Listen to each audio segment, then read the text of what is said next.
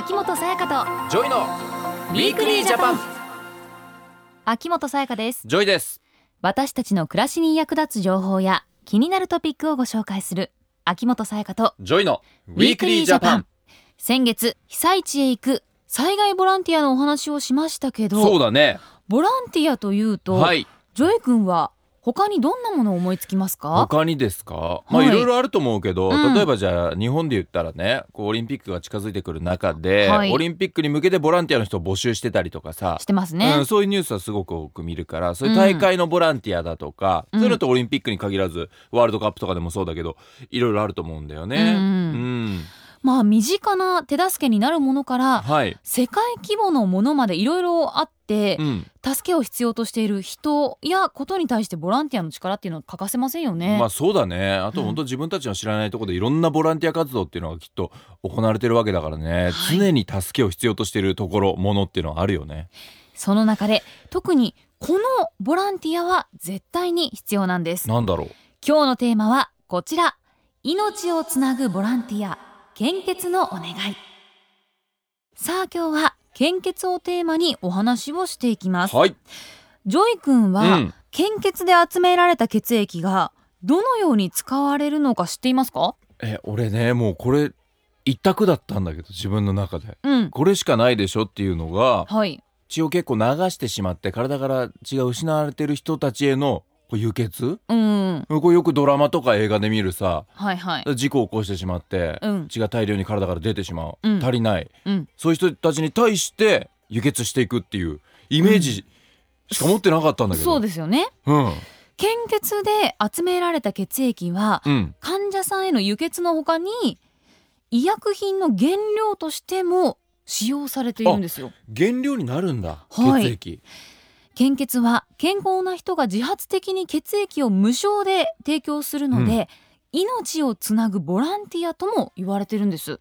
あそうなんだね、うん。まあ本当だから一番身近なボランティアというかね。そうですね。うん。自分で。確かに。いつでもできてしまうっていうね、うん。でも今は昔に比べて献血する若い人が少なくなってきているそうなんです。単純にさやっぱ針が体に刺さりますよね、うん、献血、はいはい。注射嫌いって人が多いじゃん。うん、そういうのもあるのかな。そういうのが嫌っていう人もも昔からいるでしょ。いそうですし、うん。献血するきっかけがないっていうのもあるのかもしれないですいやね。そうか、まあ、このラジオがそのきっかけになっていけばいいよね、はい。今日の回がね、う、うんん。えでは街行く人に聞いてみました。献血をしたことがありますか？献血をしたことがないのはどうしてですか？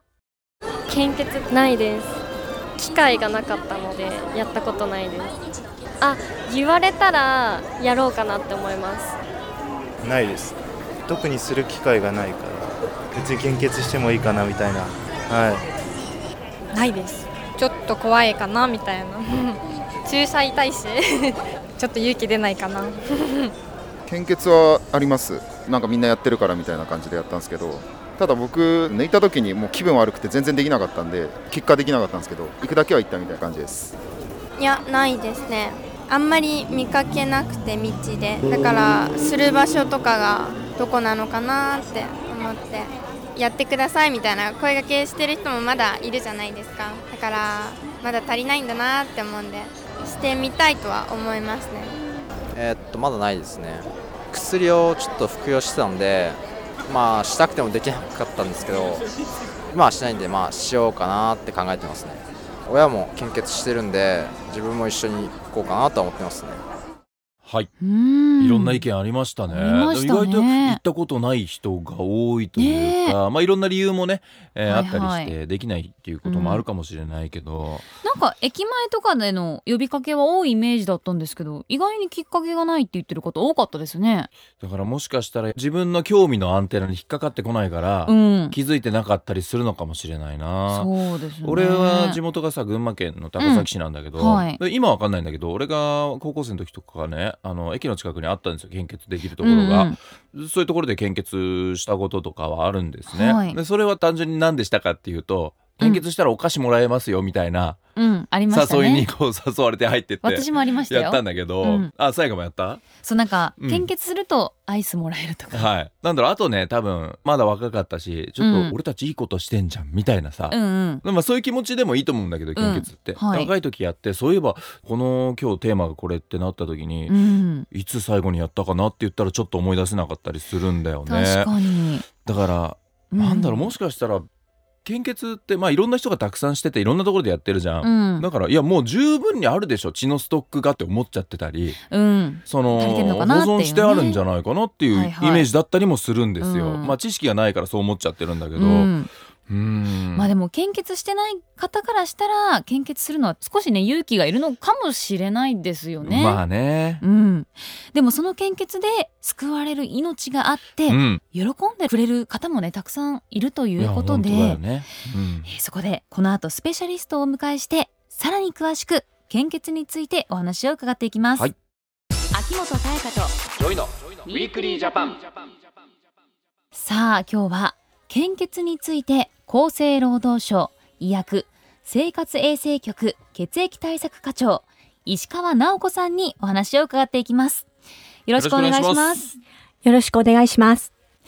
石川さん昔に比べて今は献血する若い方が少なくなっているそうなんですけれどもどのくらい減ってるんでしょうか？はい、おっしゃる通り、10代から30代の献血者数はこの10年でおよそ35%も減少しています。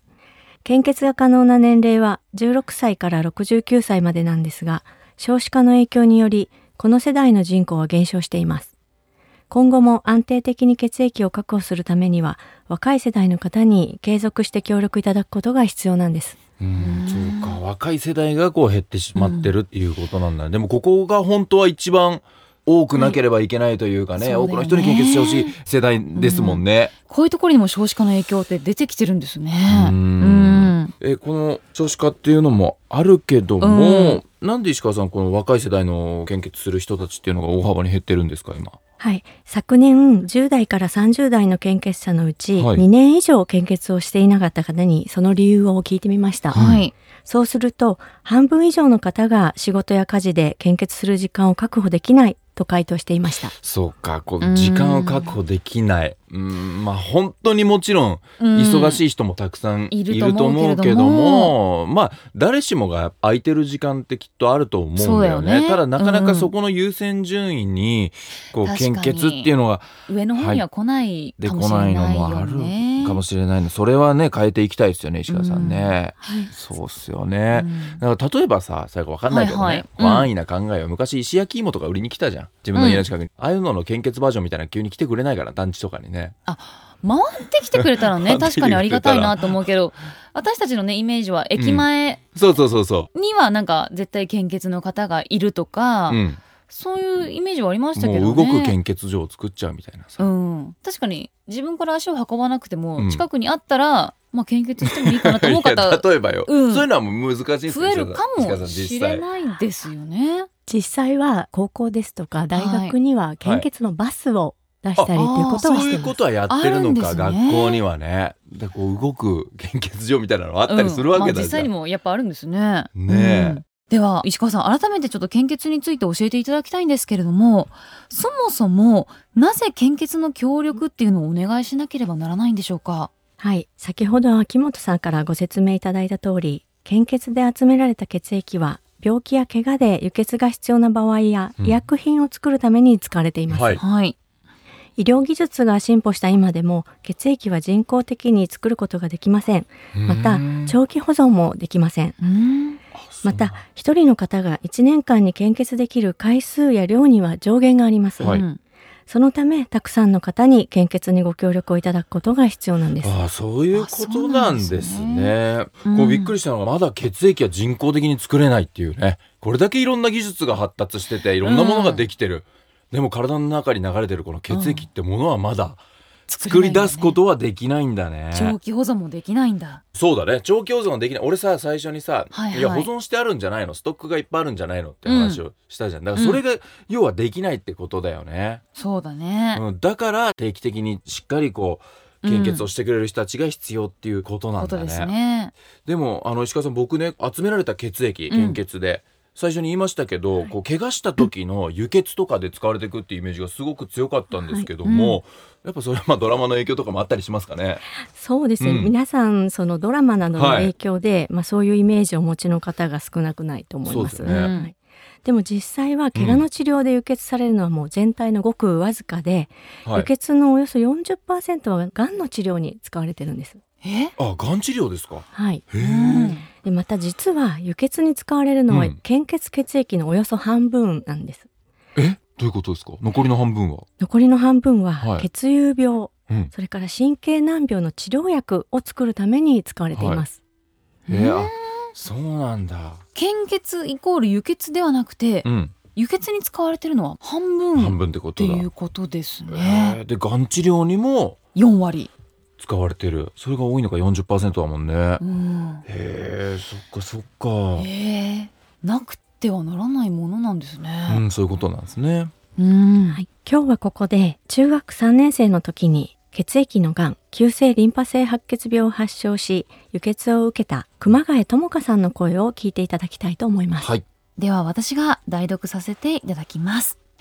抗がん剤治療が始まると、髪も抜け落ち、激しい頭痛で起き上がることもできない状況に、そんな時に初めて輸血を受けました。輸血をすると、ただ単に血液の数値が上がるだけではなく、私の場合は心まで元気になれました。皆さんが献血してくださった血液には、確かに誰かの命を救うことができる力があります。どんなに辛い時も未来を信じて頑張れたのは、私の体の中でずっと支えてくれた皆さんの献血のおかげです。うん。ということですはい。が、まあ、こう、ね、うん輸血したおかげで、この心まで元気になれましたっていうね、うん、うん、ことも言ってましたけどね。そうか、そういう力があるわけだね。みんなの思いとかさ、気持ちとかそういうのも体に宿っていくというかね。うんねえ、うん。だから支えてもらってる、体の中で支えてくれた皆さんの献血のおかげですっていう言葉につながってきたんだと思うんだけど、うんうん。こうした声を聞いて、実際に献血をしたいと思っても、献血についてよく知らないと、最初の一歩をなかなか踏み出せないと思いますので、そうだね。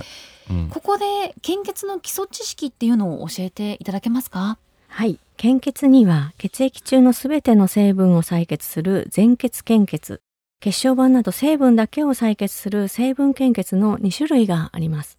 全血献血の採血の量は 200ml、それから 400ml のどちらかを選べます。はい。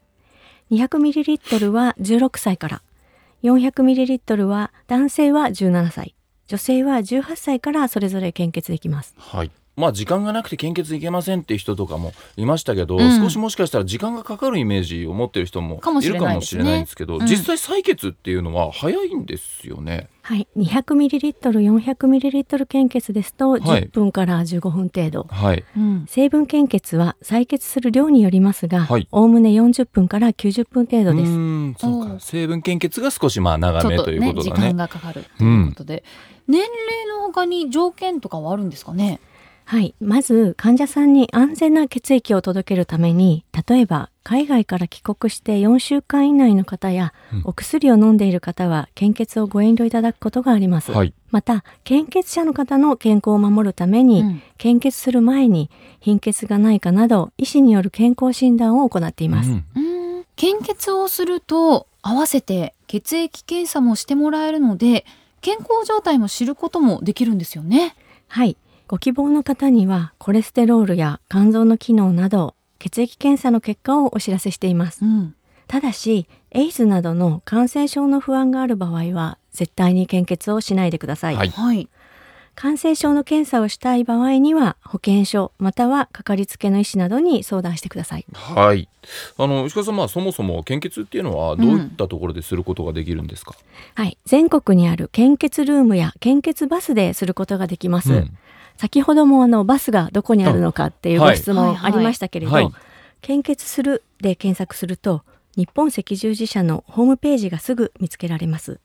そこで最寄りの献血ルームや献血バスを簡単に探すことができます。あ最寄りのもこう出てくるから、そうなんね。ここでやってるじゃん。あ意外とこんな近くでやってたの、ね。すぐそこじゃんとかね、うん。あるかもしれないからね。みんなぜひ見てほしいですね。ぜひ調べていただきたいと思います、では最後にメッセージをお願いします。7月は愛の血液助け合い運動月間です。今年の標語は、さあ行こう、未来をつなぐ献血へです。特に未来の献血を支える10代から30代の皆さん、この機会にぜひ献血へのご協力をお願いします。今日のゲストは厚生労働省の石川直子さんでしたありがとうございましたありがとうございました。ウィークリージャパン全世界的な広がりを見せる薬物乱用問題。人間の生命はもとより社会や国の安全や安定を脅かす最も深刻な社会問題の一つとなっています。日本では大麻で検挙された人の半数以上が30歳未満となっており若い世代の大麻乱用が大きな問題となっています。大麻や覚醒剤といった薬物は持たないやらない近寄らない。誘われてもしっかりと断りましょう。薬物乱用をなくすために7月19日までの期間ダメ絶対普及運動を推進しています。詳しくは厚生労働省ダメ絶対で検索してください。政府からのお知らせでした。ウィークリージャパン。秋元才加とジョイのウィークリージャパン。今日は命をつなぐボランティア献血のお願いというテーマでお話をしてきました、はい。本当に命をつなぐものだよね。そうですね。ううん。んあのーまあボランティアっていろいろあってさうん。でもね献血って本当に多分一番身近でうん。時間も取られないものだと思うんだよね、うん。やっぱ何かボランティアに参加しようと思ったら半日取られたりとかさうん。1日かかったありっていうのもあるけど献血は短ければ15分ぐらいでねすることもできる、そしうんて人の命も救うことができる、うん。まあ俺はさ最初に持ってたイメージはその血をちょっと失ってしまった人事故とかで。そういう人たちに輸血していくってイメージだったけど、うん。それは実は少なくて、ね。がん治療とかにすごく使われてるっていうね40%が。以外にもねいろいろ使われてるんですね、でも本当にさ今この時代がんっていうのがまあ若い子もそうだけど増えてきてさ、うんがんで命を失ってしまう人が本当に多いじゃない、うん。やっぱ自分が健康だとなかなかそういうことに目を向けられなかったりするけど、でも健康な僕たちがこう身近にある献血っていうものをすることによって、うん。がんの人たちにねね少しでもこう治療に役立ってったりするからさ、うん。やっぱそういうことも考えてね、うん。これから生きていかなきゃいけないなと思うし、ね。絶対身近にあるはずだから。うん。うん、献血についていろいろね皆さんね。そうだねいろいろ知っていただきたいなと思います、俺もしばらくやってなかったから私もです、うんちゃんと行かなきゃなってすごく思った。そうねお互いね。はい。献血についてもっと詳しく知りたい方や献血ルーム献血バスなどの献血ができる場所を探す場合には献血するで検索して日本赤十字社のホームページをご覧ください。はい。そして番組ホームページではリスナーの皆さんからのメッセージも受け付けています、うん。番組への感想や今後放送予定の番組テーマについて質問疑問などぜひお寄せくださ待っいてます。メールをご紹介させていただいた方には番組オリジナルのステッカーをプレゼントさせていただきます、うん。そして来週のテーマはなんだろアフリカです。うアフリカどんな話になるんだろ8月に横浜でアフリカ開発に関する国際会議が開催されるそうなんですう。ね、はい。日本とアフリカの関係について詳しく伺っていきたいと思います。はい。ぜひ聞いてください。秋元才加とジョイのウィークリージャパン。お相手は秋元才加とジョイでした。また来週。秋元才加とジョイのウィークリージャパン。この番組は内閣府の提供でお送りしました